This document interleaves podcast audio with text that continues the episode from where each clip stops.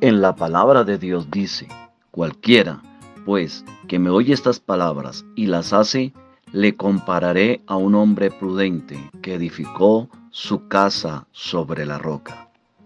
Recordemos que lo que escuchamos puede ser para edificar o para destrucción de nuestras vidas. No olvides seguirnos en nuestras redes sociales como Iglesia Querid y acompañarnos en todos nuestros en vivos todos los domingos a las 9 de la mañana y martes a las 7 y 30 de la noche. Dios te bendiga hoy y siempre.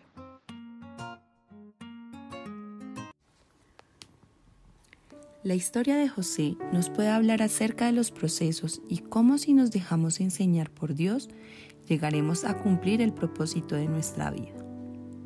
En el libro de Génesis encuentro lo que para mí es un versículo el cual me llena de fortaleza al saber que Dios hace en nuestras vidas cosas que van más allá de lo que necesitamos, de nuestros anhelos y hasta más allá de nuestros sueños.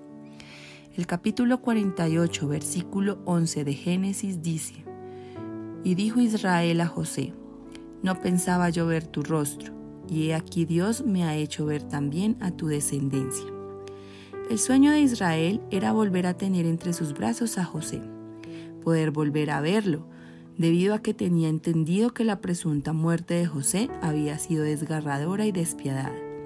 Sus demás hijos le contaron que una bestia lo había devorado y el único rastro que quedaba fue una túnica de colores desgarrada con mucha sangre.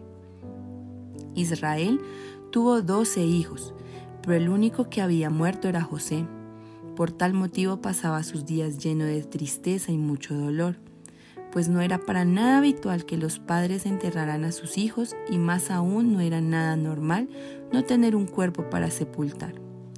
La tristeza, depresión y desconsuelo rodeaban los días de Israel, pues según lo que nos cuenta el versículo, Israel no pensaba volver a ver la cara de José. Pero Dios, quien tiene todo bajo control, le dio fortaleza en sus últimos días de vida, pues le permitió no solamente ver a José, sentir su olor, volver a abrazar a su hijo, sino que adicional a eso, ver a los hijos de José, su hijo amado. No solamente lo vio físicamente, sino que vio el cumplimiento del propósito de Dios en la vida de José hecho realidad vio como uno de sus descendientes era el segundo hombre más poderoso de su época, gracias al favor de Dios en su vida, como era rico en bienes materiales, como tenía bajo autoridad a muchísimas personas, como Dios lo había prosperado en gran manera. La vida de José fue diferente a la de sus hermanos, porque así Dios lo tenía como plan. No solamente Dios cumplió el sueño de Israel de ver a su hijo, sino que lo superó. Nosotros podemos estar pasando por un momento demasiado difícil. Podemos estar sufriendo pérdidas, decepciones, tristezas, dolores inimaginables a causa del proceso que Dios está realizando en nuestras vidas. Pero Génesis 48, 11 nos da la fortaleza de que aunque consideremos que todo está perdido y de que no vamos a ver nuestro deseo realidad, Dios conforme a su propósito y voluntad, sobrepasará nuestras expectativas.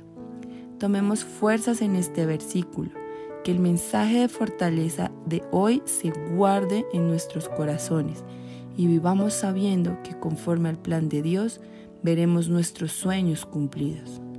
No temas, no desmayes, que el Dios de Israel no ha cambiado. Bendiciones.